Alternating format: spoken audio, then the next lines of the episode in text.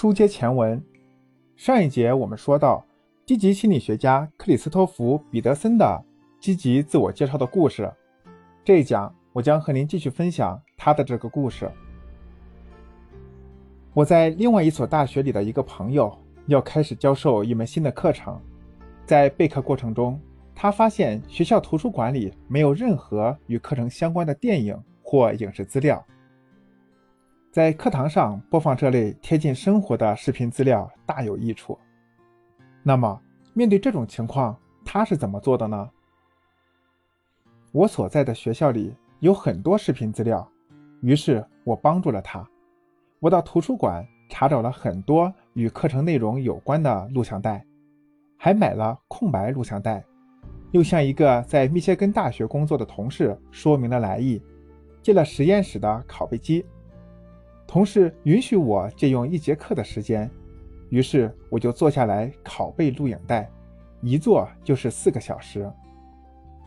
每隔一段时间，那位同事就会走过来，看我是否还坐在那里，最后。他终于忍不住对我说：“这么多怎么可能做得完？你为什么不让你的学生替你做这个呢？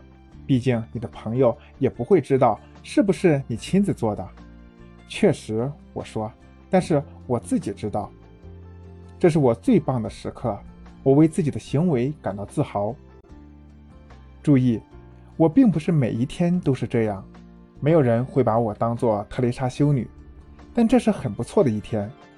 当然。也确实有些枯燥无聊。如果按错了按钮，前功尽弃，我也会特别沮丧。不过，那确实是非常美好的一天。在这个故事里，我们看到了彼得森的善良和毅力。这就是一个最好的我的故事，有人物，有场景，有细节。讲述者无需进行主动评价总结，听众就能强烈的感受到讲述者的优势。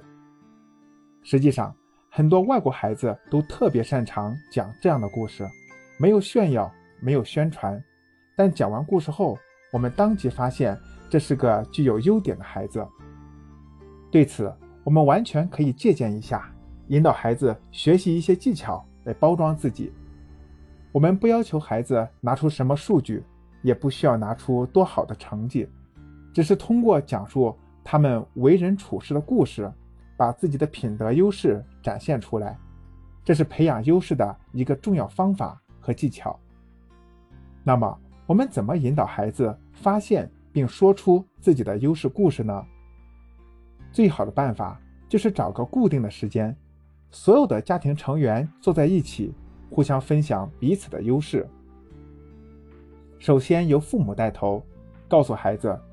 你总结出来的每位家庭成员的标志性优势是什么？是通过什么故事和行为表现出来的？然后再由孩子来介绍，在他的心目中，每位家庭成员的标志性优势是什么？同时鼓励孩子说一说他是基于哪些故事或具体行为得出的这个结论。其次，对比一下你的感受与孩子的体验是不是相同。如果出现了偏差，再和孩子一起分析一下，是什么原因导致认知偏差，从而引导孩子关注在生活中如何以正确的方式向周围的人展现自己的优势。接下来，你就可以鼓励孩子说出自己的优势故事。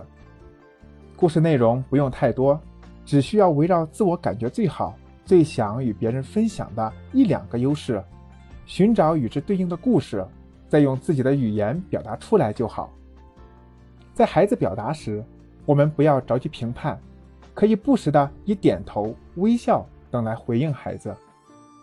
在孩子讲完后，我们可以适当的进行补充引导，让孩子在积极愉快的氛围中感受到发挥优势给自己带来的成就感和满足感。